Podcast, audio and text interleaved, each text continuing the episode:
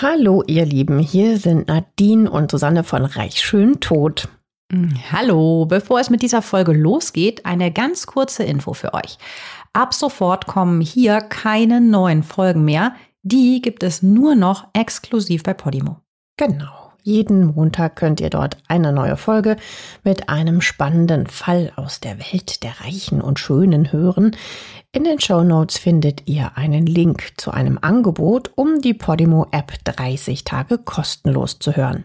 Dort gibt es neben unserem Podcast auch noch viele weitere True Crime Formate.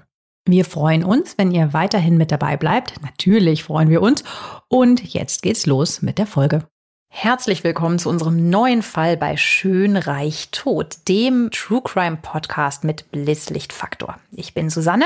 Hi, ich bin Nadine und unser heutiger Fall ist mega berühmt. Ich sag nur der Engel mit den Eisaugen. Amanda Knox. Den kennt ihr bestimmt auch noch.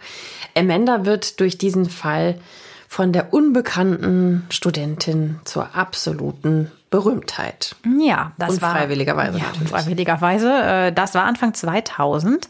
Da wird also Amanda, eine 20-Jährige aus Seattle, durch einen Mord plötzlich zur meistdiskutierten Frau in den Medien. Sie wird so gefragt sein, dass sie angeblich ein millionendotiertes Buch darüber schreibt. Es wird Dokus und Filme über sie geben.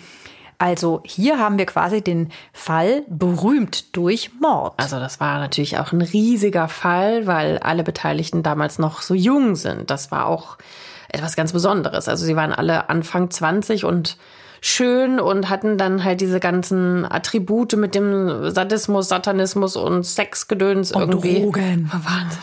Ihr Lieben, noch ein kurzer Nachtrag zur Folge von uns. Unsere neuen Folgen erscheinen ab sofort jeden Montag exklusiv bei Podimo. Geht einfach mal auf reichschöntod.de slash Podimo. Dort könnt ihr Podimo 30 Tage kostenlos testen. Aber fangen wir doch mal von vorne an. Also, das passiert am Tattag. Italien, 2. November 2007, zwei Tage nach Halloween. Es ist ein nebliger Tag. Bei der Carabinieri von Perugia, das ist so auf halbem Weg zwischen Rom und Florenz, geht mittags ein Notruf ein. Der Anrufer klingt sehr besorgt. Er meldet auf Italienisch einen Einbruch. Die Beamten treffen in der Villa della Pergola ein junges Pärchen vor einem Steinhaus. Es sieht da übrigens alles total idyllisch aus, also wie man so aus so einem Italienurlaub kennt. Und hier wohnen in so einem total netten Steinhäuslein, wohnen mehrere Studenten in WGs in verschiedenen Wohnungen. Hm, das Pärchen, das ist die 20-jährige Amerikanerin Amanda Knox und ihr 24-jähriger italienischer Freund Raffaele. Amanda ist dunkelblond und hübsch mit einem wirklich, wirklich schönen Gesicht. Sie hat volle Lippen und auffallend dunkelblaue Augen, die sehr, sehr durchdringend schauen können und das bringt ihr später auch den Spitznamen ein, Engel mit den Eisaugen. Mhm. Ich finde ja, sie hat äh, gleichzeitig so was ganz Kindliches durch dieses runde Gesicht und etwas sehr Kühles, Erwachsenes durch diesen direkten Blick. Ja, sie ist ja auch noch wirklich sehr, sehr jung ne, zu dem Zeitpunkt. Und ihr Freund Raffaele Zolecito ist eigentlich auch so ganz süß, aber eher so ein bisschen auf so ja. die nerdige Art, ne? So, so. schrubbelte hellbraune Haare und so eine Brille. Er ist äh, Student der Informationstechnologie, was auch immer das sein mag. Mal so kann man sich schon vorstellen. Also halt wie die Informatiker bei uns an der Uni. Wir waren an der Heinrich-Heine-Uni in Düsseldorf und so ein Typ ist das halt. So ganz niedlich, aber so ein bisschen verspult. Ja, und er hat also jetzt mal sehr übertrieben gesagt, so ein bisschen entfernte Ähnlichkeit mit Daniel Radcliffe, also dem Harry Potter Darsteller. Amanda war von dem übrigens ein Riesenfan früher. Ist ja auch gerade der Hype zu der Zeit, ne? Ja, ja, total. Und vielleicht steht sie deshalb auch auf Raffaele. Also, aber zum Mordzeitpunkt sind die beiden übrigens gerade mal eine Woche zusammen. Also sehr, sehr frische junge Süß. Liebe. Aber schauen wir uns jetzt mal den Tatort an. Die Haustür steht offen. Eins der Zimmer ist durchwühlt. Ein großer Stein liegt unter einem zerbrochenen Fenster. Alles sieht auf den ersten Blick nach Einbruch aus. Dann sagt Amanda, sie macht sich allerdings Sorgen um ihre Mitbewohnerin Meredith, die nicht ans Handy geht und ihre Zimmertür ist verschlossen. Dafür ist im Flur Blut. Und als die Beamten die Tür zu Merediths Zimmer aufbrechen, sind sie total geschockt. Also überall Blutspritzer.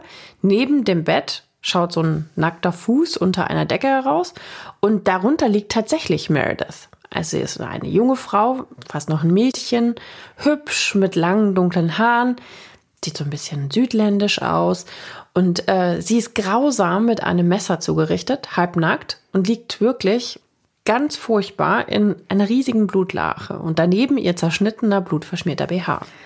Okay, also äh, es ist einfach der blanke Horror. Die mhm. haben sich wahrscheinlich schon was gedacht, dass sie nicht an ihr Handy geht und die Tür geschlossen ist, Blut im Flur. Ich meine, das sind ermittelnde Beamte, die ahnen da schon was, aber das, was sie da finden, das ist schon echt äh, schockierend. Vor allen Dingen dann auch noch erstmal so abgedeckt mit dem, mit ja. der Bettdecke und der Fuß guckt so raus. Also es gibt Fotos. Mhm. Wir posten mal einen Link in die Kommentare. Mhm. Überlegt euch, ob ihr das gucken wollt.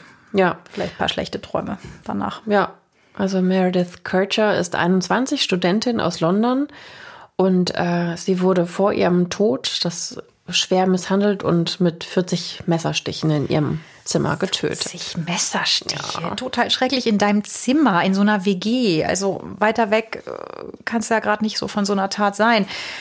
Dann ist es auch noch so, dass ihr T-Shirt hochgeschoben ist bis über die Brüste und ähm, ja, der BH wurde ihr vom Körper geschnitten, vermutlich. Der Slip fehlt auch. Also sieht alles nach einer Vergewaltigung aus. Ja, furchtbar. Meredith wird von ihren Freunden und ihrer Familie als liebes und eher ruhiges und fleißiges Mädchen beschrieben. Und sie ist auch gerade seit September erst in Perugia. Ach, das ist Horror, oder? Zwei Monate ist sie erst da. Dann ähm, macht sie hier so einen italienisch-Sprachkurs bei Erasmus.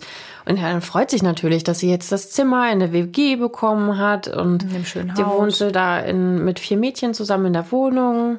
Ja, alles, wie man sich das halt so vorgestellt hat. Ne? Und dann kommt halt alles anders, weil am 31.10., also nur einen Tag vor ihrem Tod, feiert sie noch mit ihren Freundinnen Halloween. Sie ist da so als Vampirin verkleidet. Da gibt's auch noch Fotos von ihr. Mm. Und da guckt sie halt auch noch total unbeschwert in die Kamera. Die haben eine gute Zeit. Irgendwie, ganz, sie ist ganz jung, so wie man halt mit 20 noch ausgesehen hat.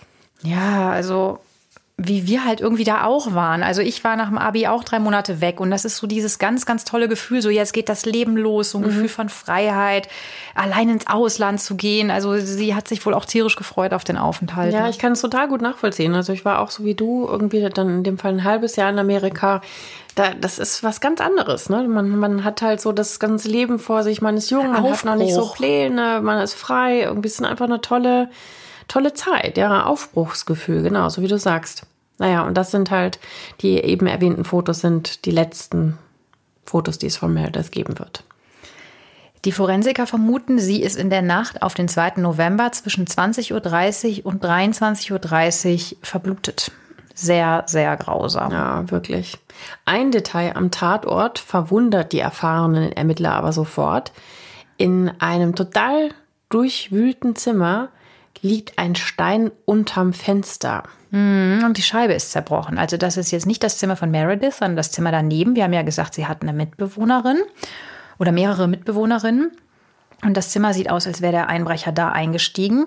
Aber der Stein ist eigentlich zu groß und zu schwer, als dass ihn jemand durch die Fensterläden geworfen haben könnte.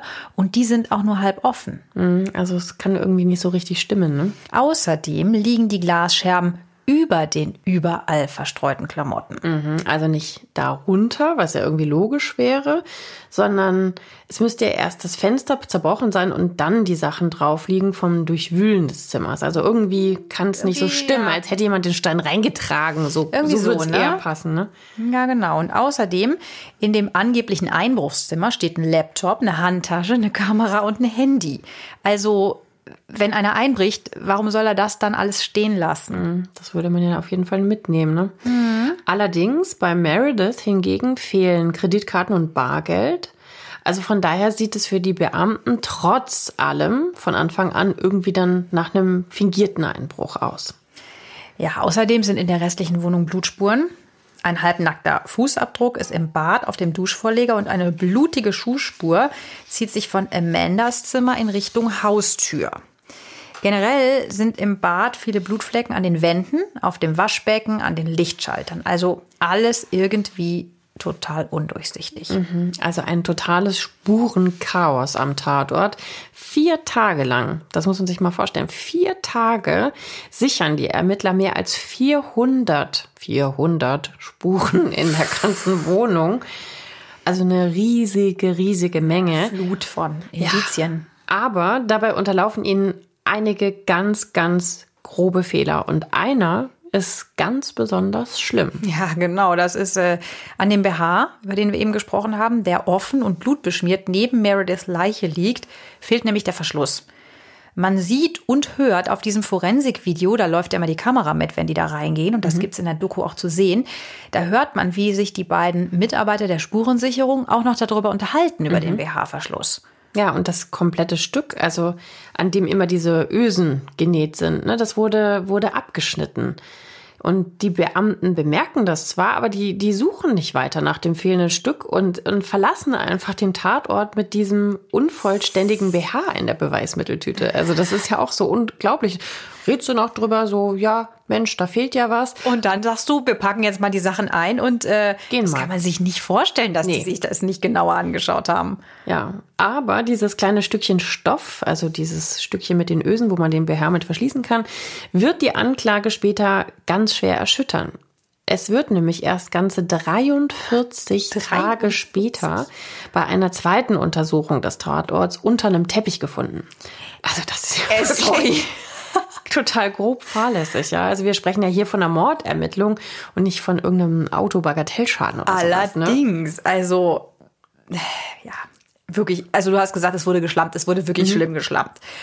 Aber zurück zum Tatort. Also am 2. November 2007. Von Anfang an irritiert die Beamten, und damit kommen wir nämlich jetzt mal zu den Verdächtigen, dass das Pärchen Amanda und Raffaele sich sehr mit sich beschäftigt, während im Haus ja die Leiche der Freundin liegt. Also das Oder heißt, Mitbewohnerin. Es gibt Bilder von den beiden, ähm, die trösten sich halt so vor der Tür, die küssen sich auch mal.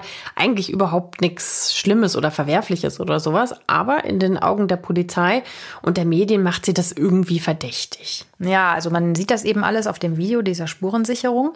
Und ihnen wird später vorgeworfen, dass sie emotional irgendwie total unbeteiligt wirken. Also ich meine, immerhin ist ja Amandas Mitbewohnerin gerade brutal erstochen worden in der gemeinsamen Wohnung. Und Freunde sagen, sie, also die beiden, hätten vor dem Haus rumgescherzt und auch gelacht und sich geküsst. Also diese Bilder werden immer wieder in den Nachrichten gezeigt, als der Verdacht dann auf die beiden als dann sadistisch und abartig abgestempelten Täter fällt. Also der Raffaele mit seinem dicken gelben Schal mhm. und der randlosen Brille. Bisschen nerdy. Ja, der, der streichelt sie halt immer mal wieder auch über den Arm. Das kann man natürlich so als eine tröstende Geste nach so einem Schock sehen.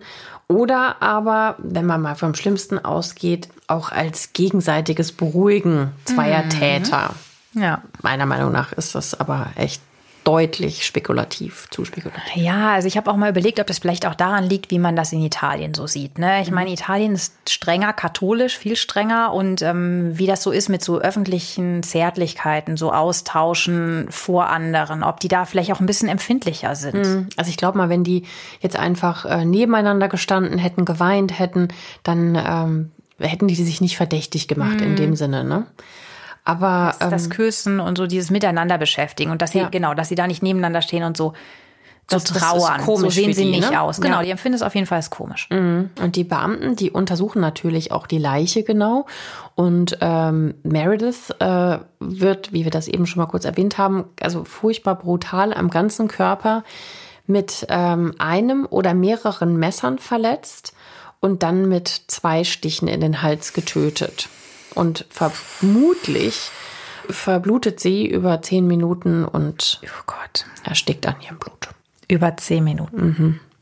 Grauenvoll. Ja, keiner, der hilft und also furchtbare Situation. Im einfach. Ausland. Ja. Alleine. Die Staatsanwaltschaft ist sicher, es sind zu viele Stiche, als dass sie von einem Täter stammen können. Also es gibt auch nicht viele sogenannte Abwehrverletzungen. Das heißt also, vermutlich hat ihr jemand die Hände festgehalten, oh weil man sonst würde man ja versuchen, den Täter irgendwie von sich wegzuhalten. Dann hätte man halt Schnitte auch an den Handflächen gehabt, aber die waren nicht so stark vorhanden. Deswegen geht man davon aus, dass es halt mindestens eine oder wenn nicht sogar zwei Personen noch zusätzlich im Raum waren, die sie halt festgehalten haben, während man auf sie einsticht. Ist das entsetzlich? Mhm. Ich, okay. Ja, furchtbar einfach. Ja. Gott. Dazu kommt noch, die Meredith war auch noch eine erfahrene Kampfsportlerin. Mhm. Also die Staatsanwaltschaft ist sich einfach sicher, wenn man das zusammenzählt und keine großartigen Abwehrverletzungen, dass sie von mehreren Tätern überwältigt worden sein muss. Sonst hätte sie sich wahrscheinlich besser wehren können, ne, wenn sie nicht festgehalten wurden. Ja, wobei das mit dem Kampfsport, das ist auch immer relativ. Ne? Also ob man dann die Tritte, die man da im Karatekurs oder was sie gemacht so hat, lernt, äh, in so einer Situation, ob die dir da irgendwas nützen, vor allen Dingen, wenn der andere Messer hat oder die anderen. Also jedenfalls ist es trotzdem furchtbar, aber die Staatsanwaltschaft sagt, aufgrund dieser Verletzungen, es müssen mehrere gewesen mhm. sein. Natürlich werden auch Amanda, die ist ja ihre Mitbewohnerin, und mhm. Raffaele befragt. Der Raffaele sagt, Amanda und er hätten die ganze Nacht in seiner Wohnung verbracht, hätten sich einen Film angeschaut, hätten Sex gehabt und hätten mhm. gekifft. Und die Amanda bestätigt auch genau diese Geschichte, dieses Alibi. Hm, nur Raffaele bleibt dann nicht bei seiner Aussage. Er meint, es könnte auch sein, dass Amanda nicht die ganze Nacht bei ihm war, während er nämlich schlief. Mhm. Damit ist Amanda natürlich verdächtig. Die 20-Jährige ist der Polizei ja schon komisch aufgefallen mit diesen ähm, Küsschen und, und mhm. Berührungen von Raffaele und ihr am, am Tatort. Angeblich unbeteiligt emotional. Genau. Quasi. Ja. Und die benimmt sich aber auch insgesamt komisch im Warteraum irgendwie. Ja, bei der Polizei, ne? Äh, ja, also die macht da Yoga-Übungen. Während Raffaele vernommen wird. Ja, und Spagat. Also äh, okay. äh, da fragt man sich ja auch, hm, ob sie so den Ernst der Lage vielleicht nicht ganz so begriffen hat. Ja, äh, ich weiß nicht. Also vielleicht ist sie auch einfach wahnsinnig unbedarft oder einfach total ungeschickt. Oder vielleicht ist sie wirklich einfach total unempathisch. Also jedenfalls ist es kein cleveres Verhalten. Nee, überhaupt nicht. Ja, die Polizei befragt sie dann auch weiter, da sie zu dem Zeitpunkt nur als Zeugin gilt und eben nicht als Angeklagte. Es ist auch kein Anwalt deswegen dabei. Mhm. Und was sie sagt, wird sie später tatsächlich schwer belasten. Die Beamten nehmen also Amanda in die Mangel. Sie finden auf ihrem Handy eine SMS vom 1. November, also der Nacht, in der der Mord geschieht. Die hat sie mit ihrem Chef geschrieben. Ja, ihr Chef ist ein schwarzer Musiker namens Dia. Spitzname ist Patrick Lumumba. Die Amanda arbeitet in seiner Bar, dem Le Chic, und ähm, er sagt ihr am Mordabend ihre Schicht ab. Also sie arbeitet da halt als, als Bedienung neben dem Studium und weil so wenig los ist, sagt er eben, ja, du musst heute nicht kommen und sie antwortet, okay, bis später. Mhm. Und daraus wollen ihr die Beamte dann Strick drehen. Sie beharrt darauf, dass sie bis später, dass sie damit halt bis irgendwann mal gemeint hat und nicht bis später. Aber mehrere Beamte fragen sie bis 1 Uhr nachts immer wieder dazu, alles, wie gesagt, ohne Anwalt, ob sie nicht doch ein privates Treffen mit diesem Lumumba ausgemacht hat und darum meinte bis später. Also, ich weiß auch nicht. Also mir, mir kommt es fast so vor, irgendwie, als ob die Polizei dann nach irgendeinem Strohhalm greift, den sie finden kann. Naja, irgendwie ist es alles ein bisschen unglaublich. Aber Amanda bricht wohl innerlich zusammen und erzählt dann tatsächlich eine echt wilde Geschichte. Sie sagt nämlich, ja, wir haben uns getroffen. Wieso sagt die das denn dann? Also äh, Lumumba ist zu mir gekommen, also zum Mordhaus in der Mordnacht. Okay, also das ist ja völlig wild, weil äh, da, da belastet sie sich ja selber auch ganz krass mit. Äh, stimmt das denn jetzt? Naja, sie erzählt das jedenfalls. Sie belastet ihn dadurch natürlich, so wie du sagst, total schwer und behauptet, er hätte zu Meredith gewollt, weil er sie schon mhm. lange total toll fand. Okay. Äh, sie hätte ihn reingelassen und sei in der Küche gewesen und hätte dann Was? Merediths Schreie gehört. Also sie behauptet quasi, dass er der Mörder sei. Also okay, das ist ja wirklich heftig, vor allen Dingen, wenn das nicht stimmt. Ja. Wenn sie das einfach nur behauptet, weil sie da so bedrängt wird und befragt wird. Und auch da muss man natürlich sagen, Amanda ist ja auch fremd in dem Land, ne? Ja. Ist da mit der italienischen Polizei alleine, ohne Anwalt. Aber trotzdem, das ist natürlich total krass, jetzt da eine Geschichte zu erfinden, ja, nur um aus der Situation rauszukommen. Ich meine, überleg mal, falls die Geschichte stimmt, dann wäre das ja auch total extrem. Also sowas als Mitbewohnerin zu machen, also ihn reinzulassen und dann seelenruhig irgendwie in der Küche rumzuhängen, wenn, wenn die dann in Todesangst schreit. Nee. Also, und man darf ja nicht vergessen, die hatte 40 ähm, Messerverletzungen. Das ja, schreit so die doch dazwischen. Doch. Nee. Also das ist ja auch wirklich krass. Und es ist auch wirklich so, diese Geschichte stimmt ja auch nicht. Das stellt sich alles später heraus, aber in dem Moment fackelt die Polizei nämlich nicht lange, ist ja auch klar. Sie hat niemanden, sie glauben ihr und nimmt diesen Dia Patrick Lumumba vier Tage nach dem Mord fest.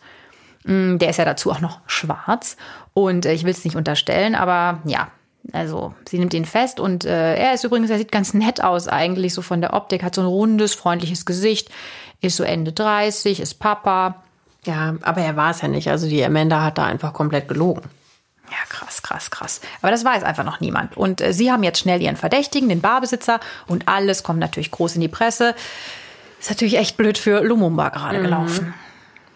Amanda sagt allerdings erst viel später vor Gericht, weil die Beamten ihr angeblich so zugesetzt hätten und sie halt da tausend ewig langen Stunden einer Befragung ausgesetzt hätten, dass sie selber nicht mehr so sicher war, was denn da jetzt stimmt und dass sie das halt einfach so erzählt hat, dass sie da quasi wie in so einer Art Wahn war. Okay, aber komm, kann das, ist das möglich? Kann das sein, dass du dich einfach selber nicht mehr so richtig erinnerst und dir dann eine total wirre Geschichte ausdenkst? Ich glaube, die, die hat es irgendwann mal gemerkt, irgendwie, dass das jetzt so langsam ein bisschen ernst wird und äh, hat dann irgendwas erfunden in der Hoffnung, dass die. Dass sie äh, sie dann freilassen ja. und irgendwen festnehmen? Ja, ich glaube wirklich, dass es so war, dass sie sich halt irgendwie äh, eine Tür öffnen wollte und einfach nicht wusste, was sie sonst machen soll. Vielleicht hat sie es 19, sie ist unbedarft. 20, glaube ich, ne? Aber sie, sie hat es vielleicht echt nicht zu Ende gedacht. Ich habe sowieso das Gefühl, dass sie so der Typ ist, die oft Sachen nicht so ganz bis zum Ende mit der letzten Konsequenz denkt. Da kommen später noch ein paar Sachen, mhm.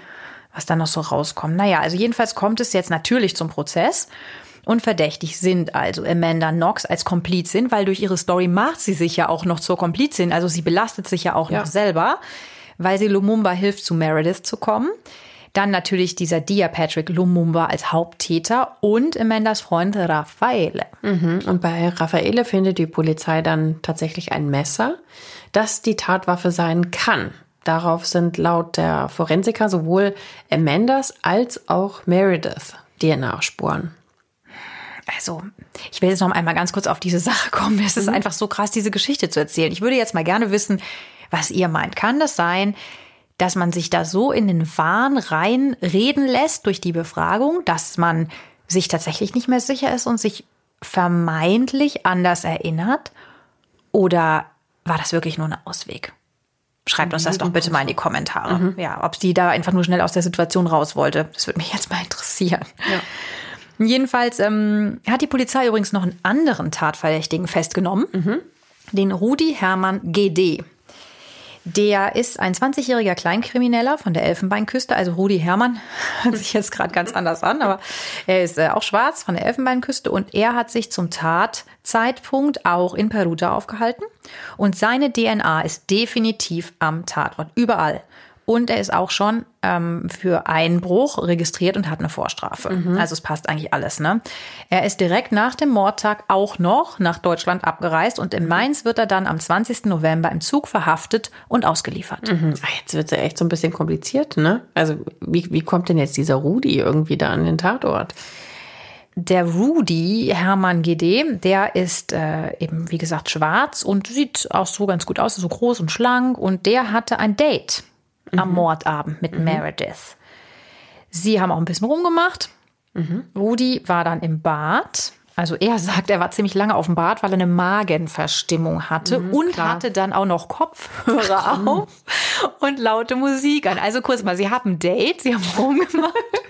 er sagt kurz, mein Magen rumort hier so komisch. Ich bin jetzt mal zehn Minuten auf dem Klo Aber und ich habe zufällig auch einen Kopfhörer dabei. Du ziehst doch keine Kopfhörer auf dem Klo an, wenn du irgendwo zu Gast bist. Das ist schon so ein bisschen strange, oder? Oh, also äh, gut, es erklärt natürlich gut, warum er nichts gehört hat. Ne? Das ist auch die einzige ja. Variante, wie man das erklären kann. Also jedenfalls vor Gericht sagt er das genauso aus und dann hat er ihre Schreie gehört. Mhm. Also ja, er sagt das so, auch wenn wir da gerade ein bisschen skeptisch sind. Er Voll. kommt dann zurück ins Zimmer. Da liegt sie schon so da übel zugerichtet, Blut überall. Und jemand sei weggelaufen. Vermutlich ein Mann, sagt Rudi. Und er hätte noch versucht, die Blutungen mit Handtüchern zu stillen. Aber dann hat er auch Panik gekriegt. Er hat ja auch die Vorstrafen mhm. und ist abgehauen. Ach, das ist aber schon irgendwie auch eine extrem wilde, die nächste wilde, wilde, wilde Geschichte, Geschichte, oder? Von der nächsten verdächtigen Person. Ja. Gucken wir uns die Fakten an. Fakt ist, er hatte was mit Meredith, der Rudi. Die mhm. Obduktion, also bei der, bei der Obduktion findet man seine DNA auch in ihr. Jetzt weiß man natürlich mhm. nicht, hatten die einvernehmlichen Sex nach oder Date quasi? Ähm, sieht es eher nach einer Vergewaltigung aus. Mhm. Zerschnittene Unterwäsche. Ja, aber macht ihn das zum Mörder, ist die mhm. Frage. immerhin, also die Staatsanwältin behauptet das, es auf jeden Fall mehrere Täter gewesen sein sollen. Aber tja, warum sollten die die umbringen, ist jetzt halt auch noch so die Frage. Ja, das ist die ganz große Frage. Deshalb verdächtigen sie auch Amanda und Raffaele, eben weil es ja mehrere Täter sind und belassen es jetzt nicht nur bei ähm, GD. Die Anklage, genauer der ermittelnde Staatsanwalt Giuliano Minini, stellt folgende hochbrisante These auf. Amanda und Raffaele waren auch in Amandas Wohnung, mhm. also in der gemeinsamen Wohnung mhm. mit mhm. Und der Laptop, auf dem sie angeblich bei Raffaele einen Film geguckt haben wollen, der war nämlich auch nicht benutzt worden. Das haben sie okay. ja als ihr Alibi angegeben. Ne? Mhm. Und in dieser Wohnung, in der WG-Wohnung, kommt es dann laut Mininis These, also das ist der Staatsanwalt, da kommt es dann zum Streit zwischen Amanda und Meredith. Die beiden waren ja nur durch Zufall in einer WG gelandet und waren auch vom Charakter her wohl sehr verschieden. Also Meredith, die Britin, wird ja eher als ruhig und introvertiert mhm. beschrieben und es gibt ja auch Fotos, wir, wir posten euch mal ein Foto in die Kommentare, mhm. da könnt ihr es auch sehen. Also für mich hat die sowas Sanftes. Die hat so mhm. dunkelbraune Augen. Total. Du hast ja auch gesagt, so ein bisschen was Südländisches und mhm. auch so ein, so ein ganz warmes Lächeln. Mhm. Die. Naja, und die Amanda ist natürlich das komplette Gegenteil, kann man schon fast sagen. Ne? Also die ist Amerikanerin, ist eher extrovertiert, deutlich selbstbewusster, lauter. Und ähm, naja, und Meredith soll sich halt daran gestört haben, dass die Amanda halt, sagen wir mal, so eine Art lockere Moral hatte. Ähm, naja, und sie soll halt was mit wechselnden Männern gehabt haben. Von der Freiheit eben gesprochen, ja. so weg von zu Hause in Europa, kriegt keiner mit. Vielleicht auch so ein bisschen so, ne? Ja. Sie ist 20. Ja, und vor allem Staatsanwalt Giuliano Minini hat dann eine ganz klare These zu Amandas Lebenswandel, ja. Also er spricht von einem satanischen Ritus What? und dämonischen Motiven äh, behauptet, dass sie die Anstifterin war und die beiden Männer, also den Rudy und den Raffaele, zu Sexspielchen und dann sogar zum Mord an Meredith dirigiert hätte. Aber also wie er darauf kommt, ist mir irgendwie auch so ein Rätsel irgendwie. Ist ja schon sehr weit hergeholt. Ist schon ne? auch heftig, was er ihr unterstellt, ne? Mhm. Also er hat wirklich diese These für das Motiv. Das Paar Amanda und Raffaele ist auf der Suche nach dem besonderen sexuellen Kitzel. Mhm. Ach Gott. Also es kommt auch raus, Raffaele sammelt Messer und besitzt hm, okay. einige Gewaltcomics. Also Futter natürlich wieder für, für alle, für die solche Boulevard. Thesen irgendwie aufstellen. Und Amanda hat mal eine fiktive Vergewaltigungsfantasie ins Internet gestellt. Okay, gut, aber äh, immerhin, ne? Also laut Anklage will Amanda also die vermeintlich prüde Meredith mit Sexspielchen aus der Reserve locken und Rudi ist auch dabei. Naja, und die 21-jährige brave Britin will da angeblich nicht mitmachen und geht Amanda an. Die beiden Frauen sollen heftig gestritten haben und unter jetzt kommt auch noch Drogen ein. Gut, sie haben ja auch gekifft, das war ja ihr Alibi auch, ne? Ja. Also wenn man das jetzt hochstilisiert, natürlich unter Drogen. Mhm.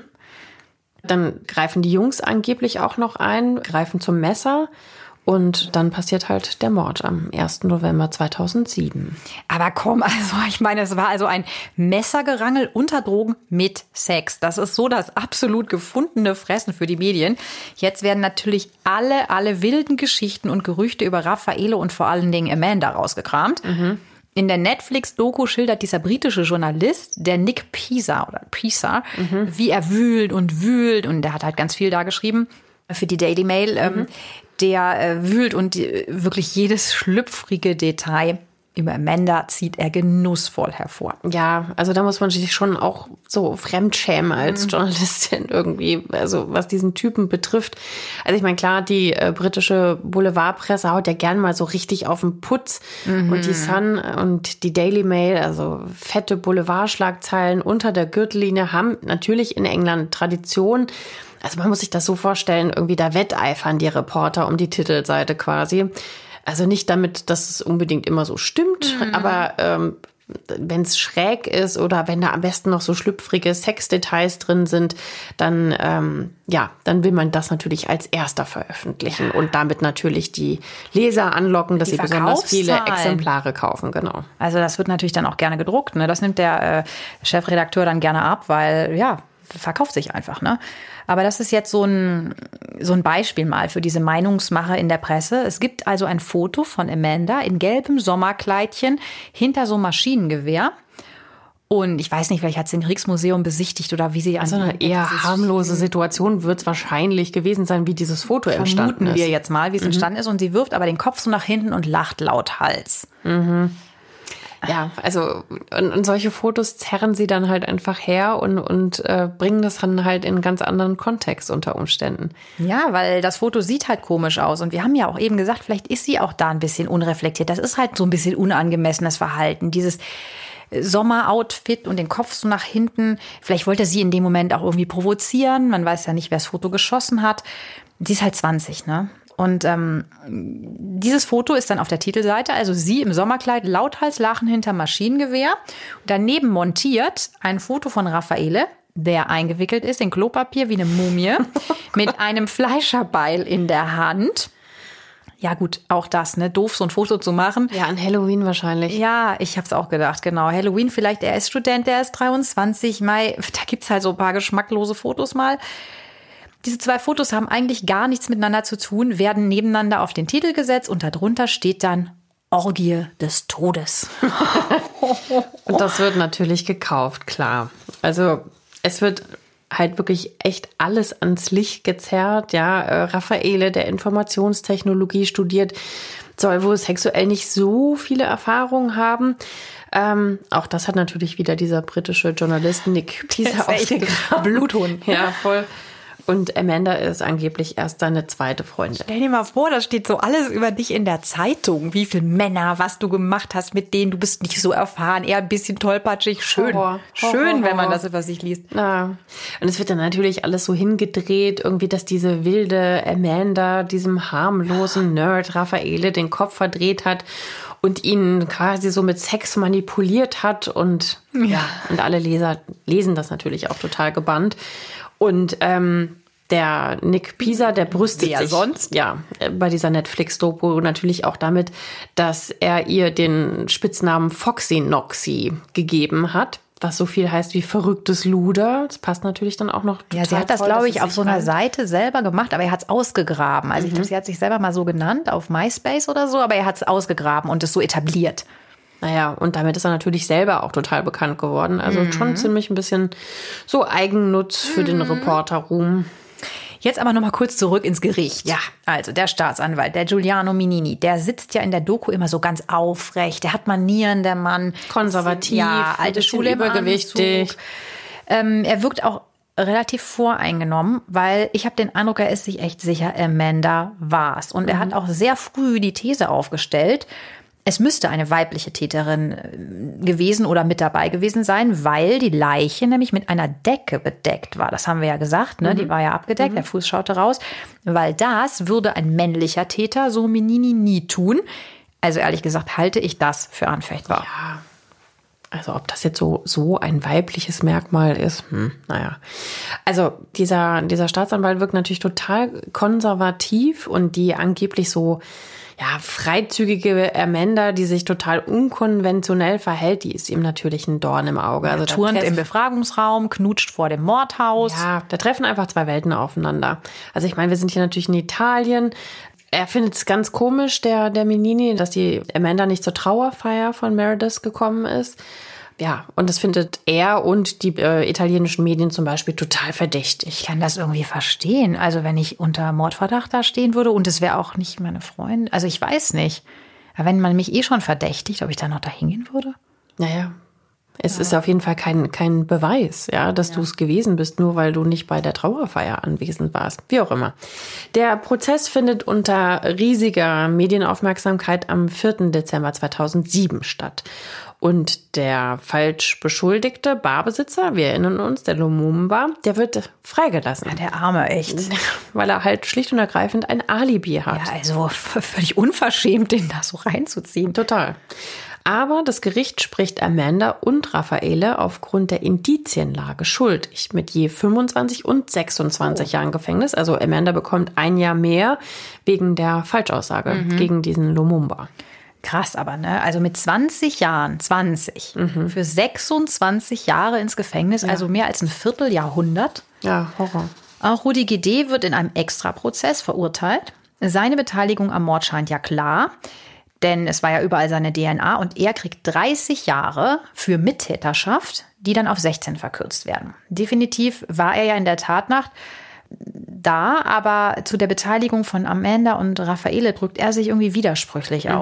Ja, apropos, die beiden sind ja erst ganz kurz vor dem Mord zusammengekommen, also so eine Woche oder so waren die erst zusammen. Mhm. Und äh, nachdem Raffaele die Amanda ja belastet hat mit seiner Aussage, dass er sich nicht so ganz so sicher war, ob sie die ganze no Mord, also in der Mordnacht die ganze Nacht bei ihm gewesen ist, mhm. ähm, sind die beiden natürlich dann auch kein Paar mehr. Also er schickt ihr wohl Blumen noch zu ihrem Geburtstag in die Zelle, aber sie sagt dazu nur, dass sie jetzt überhaupt keine Gefühle mehr für ihn hat. Ja gut, ne? Ich meine mit der Vorgeschichte, also sie waren gerade eine Woche zusammen und dann kommt diese ganze Sache dazwischen. Also ja. Vielleicht auch so ein bisschen verständlich. Ja. Dass das nicht lange hält. Die Anwälte von Amanda und Raffaele gehen natürlich sofort in Berufung gegen das Urteil. Und in den USA haben sich auch längst einflussreiche Unterstützer von Amanda zusammengetan und treiben jetzt auch diese Revision voran. Also bis dahin sitzen die beiden aber natürlich die ganze Zeit im Gefängnis, klar. In dem Berufungsprozess werden natürlich auch die ganzen Fehler der Spurensicherung und, der, und die Verfahrensfehler, wie zum Beispiel die Befragung ohne Anwalt, ganz genau unter die Lupe genommen. Auch dieser fehlende BH-Verschluss, an dem sich nämlich Raffaeles DNA befinden soll. Mhm.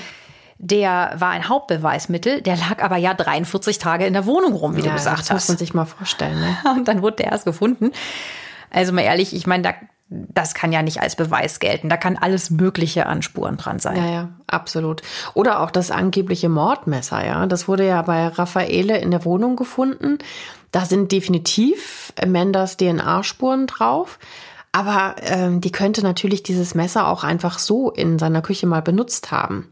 Und angeblich sind da ja auch kleine Spuren äh, von DNA von Meredith drauf. Ja, also sehr kleine Spuren. Ne? In einer forensischen Untersuchung wird nämlich noch darauf hingewiesen, dass das zu wenige Spuren sind, um 100 Prozent sicher zu sein.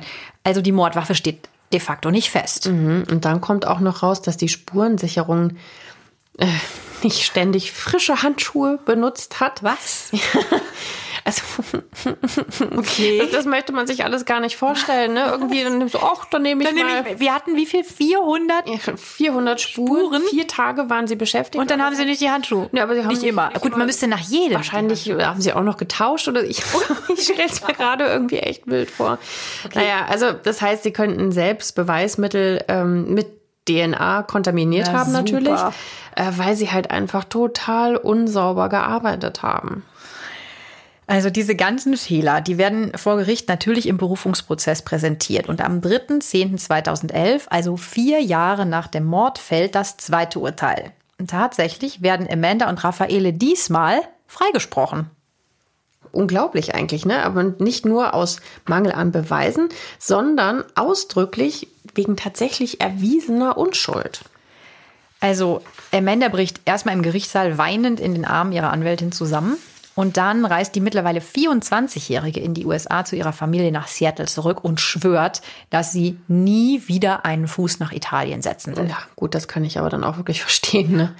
Ähm, und zu Hause, da wird sie dann quasi wie so eine Heldin empfangen. Ne? Also in dieser Netflix-Doku, da gibt's ein Bild von ihrer Ankunft. Irgendwie, da wird die empfangen wie so ein Staatsgast. Ne?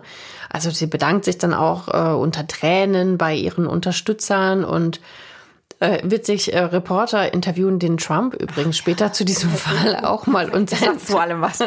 Und sein Kommentar war, wir sollten dann daraufhin Italien boykottieren.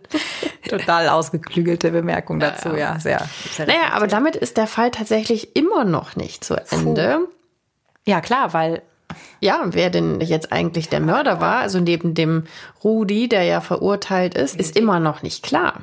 Also ja, stell dir das auch mal vor, irgendwie wie schrecklich das für die Familie von der Meredith gewesen ja. sein muss. Ständig ist wieder eine Berufung, ja. äh, dann werden die auch noch freigesprochen. Die Haupttäterin ist wieder zurück in ihrem Heimatland, nicht greifbar für Italien quasi. Mm. Das ist ja auch eine furchtbare Belastung. Die können ja, ja nie abschließen. Ja, die können nicht abschließen. Ne? Also echt ganz, ganz, ganz schlimm.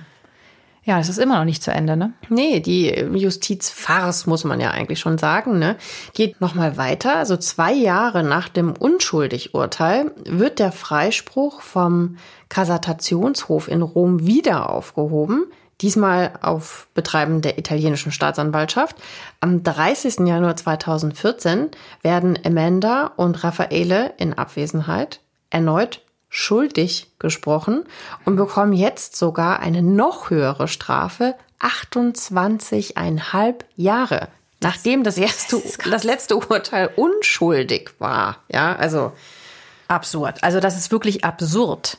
Mhm. Also nochmal einmal um 180 Grad gedreht. Amanda, die ja in den USA ist, hat mittlerweile ein Buch geschrieben mit dem Titel Zeit gehört zu werden. Für den Fall, dass sie lebenslang ins Gefängnis muss, schreibt sie einen Brief an ihr fiktives Kind. Mhm. Dafür soll sie angeblich einen Vorschuss in Höhe von 4 Millionen Dollar bekommen haben. Ja, unglaublich. Das soll allerdings alles für ihre Anwaltskosten draufgegangen sein. Ähm, naja, und in den USA geht sie halt auch viel in Talkshows. Sie ist extrem bekannt und ähm, was schon auch auffällig ist, seitdem sie wieder zurück ist in den USA, ist sie, na, sagen wir mal, präsentiert sie sich immer sehr lieb und ja, brav. Ihr Style hat sich mhm. komplett geändert. Total. Ne? Ja. Vorher eher so ein bisschen sexy-mäßig, jetzt eher so naja, ein bisschen bieder, sagen wir mal. Ja, sie hat Haare, jetzt ne? kürzere, ganz dunkle Haare. Ähm, ihr Gesicht ist total schmal ja, ich glaube, sie, sie hat alles dran gesetzt, nicht mehr so in diese Vamp-Richtung irgendwie abgestempelt zu werden. Ja, also sie will sich ganz, ganz, ganz optisch abheben von der damaligen Zeit in Italien. Und mittlerweile arbeitet sie auch als Journalistin übrigens. Ja, in Italien kommt es dann zum allerletzten, zum vierten Prozess am 27. März 2015. Und da wird Amanda Knox und Raffaele Solecitus Mittäterschaft zum letzten Mal beurteilt. Und sie werden beide endgültig freigesprochen. Das ist äh, der Urteilsspruch des höchsten Gerichts in Italien und gegen dieses Urteil ist keine Berufung möglich. Mhm. Der Staatsanwalt Minini vom ersten Prozess, der wird übrigens wegen Amtsmissbrauch suspendiert. Ach, unglaublich, oder? Also, ja, wer es denn jetzt am Ende wirklich war, weiß man bis heute nicht so Tragisch wirklich. Auch, ne? Wirklich ja. Familie. Also nur der verurteilte Mittäter, der Rudi Gede, der vertraut einem Zellengenossen an, es hätte noch einen anderen Täter gegeben, aber Amanda hätte nichts mit dem Fall zu tun. Und vor Gericht hat er ja auch noch gesagt, er hätte sie und Raffaele vermutlich im Mordzimmer gehört. Hm, also der schwankt auch ziemlich, ne? Mhm. Also mal so. Absolut. Also er definitiv weiß er wohl angeblich mehr, als er sagt. Aber die arme Familie des Opfers muss wohl einfach einen Strich darunter ziehen. Auch weil die Beamten dermaßen geschlammt haben, sind die DNA-Beweise halt einfach nicht eindeutig. Und Amanda und Raffaele auf jeden Fall frei. Mhm. Amanda hat nach ähm, dieser total traumatischen Zeit, wie sie selber sagt, mittlerweile wohl etwas Glück gefunden, mhm. ähm, weil vor kurzem hat sie einen alten Schulfreund von sich geheiratet. Mhm. Ja, sie ist mittlerweile 33, ne? Mhm. Ähm, auch Raffaele, der hat auch ein Buch geschrieben über die ganze Geschichte und er arbeitet heute als IT-Spezialist. Aber auch er äh, leidet noch lange unter diesem Stempel Mörder, mhm. der ja trotzdem an ihm haften bleibt. Mhm. Ja, und jetzt wollen wir von euch natürlich wissen, was meint ihr zu dem Fall? Ja, es interessiert uns echt sehr. Also, was ist eure Theorie? Hatten Amanda und Raffaele doch etwas damit zu tun? Oder gibt es vielleicht wirklich noch einen unbekannten Mittäter? Oder GD war es doch ganz alleine? Wir sind total gespannt. Was ist denn eure Meinung? Postet das Ganze gerne in den Kommentaren beim Apple Podcast. Wir lesen das natürlich mit großem Interesse. Und am besten lasst ihr uns noch eine Bewertung da oder folgt uns. Das hilft uns wirklich total bei unserem Podcast. Ja, und ihr könnt uns natürlich auch immer schreiben zu neuen oder auch eben zu den besprochenen Fällen. Und zwar unter reichschöntot at julep.de. Das ist reich schön mit OE tot at julep schreibt sich J-U-L-E-P.de. Wir lesen und freuen uns über jede Mail und auch über alle Themenvorschläge. Und damit tschüss. Wir hören uns beim nächsten Mal und träumt nicht vom Mord.